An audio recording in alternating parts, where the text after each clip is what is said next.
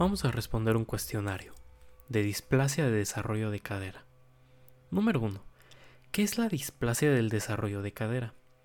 Es una enfermedad, alteración entre fémur y acetábulo que en conjunto, eh, que en conjunto forman la articulación de la cadera, la alteración de la forma de la cadera que puede generar una microinestabilidad y pérdida de la congruencia articular, o sea, luxación. Número 2 menciona cuatro estructuras anatómicas que forman parte de la cadera. Puede ser ilion, isquion y pubis como fusión del acetábulo, ligamentos, arterias y eh, las inervaciones. Número 3.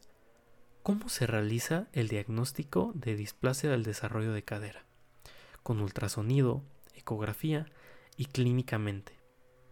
Número 4. ¿A qué edad se considera un diagnóstico oportuno? Del primero al cuarto mes de vida.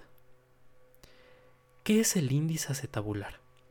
Es el ángulo formado por el ángulo de Hilgel-Feiner y la línea tangente al acetábulo. Número 6. Menciona cuatro maniobras en exploración física de cadera pediátrica. Barto, Ortoleani, Galeazzi, Kisik y también puede ser de Alice.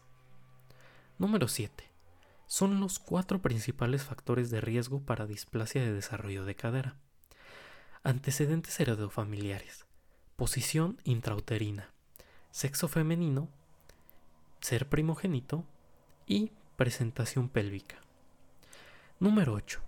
¿A qué edad aparecen los núcleos de osificación de la cabeza femoral?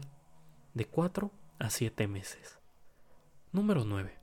¿Cuál es el tratamiento de elección en displasia de cadera con variedad luxada en paciente de 4 meses? El arnés de Pavlik. ¿Cuál es el tratamiento de elección en displasia variedad luxada en paciente de 8 meses? Reducción abierta o cerrada con aparato de Calot. ¿Y cuál es, eh, bueno, pregunta 11. ¿Cuál es el tratamiento de elección en displasia de variedad luxada en paciente de 15 meses. Es una reducción abierta.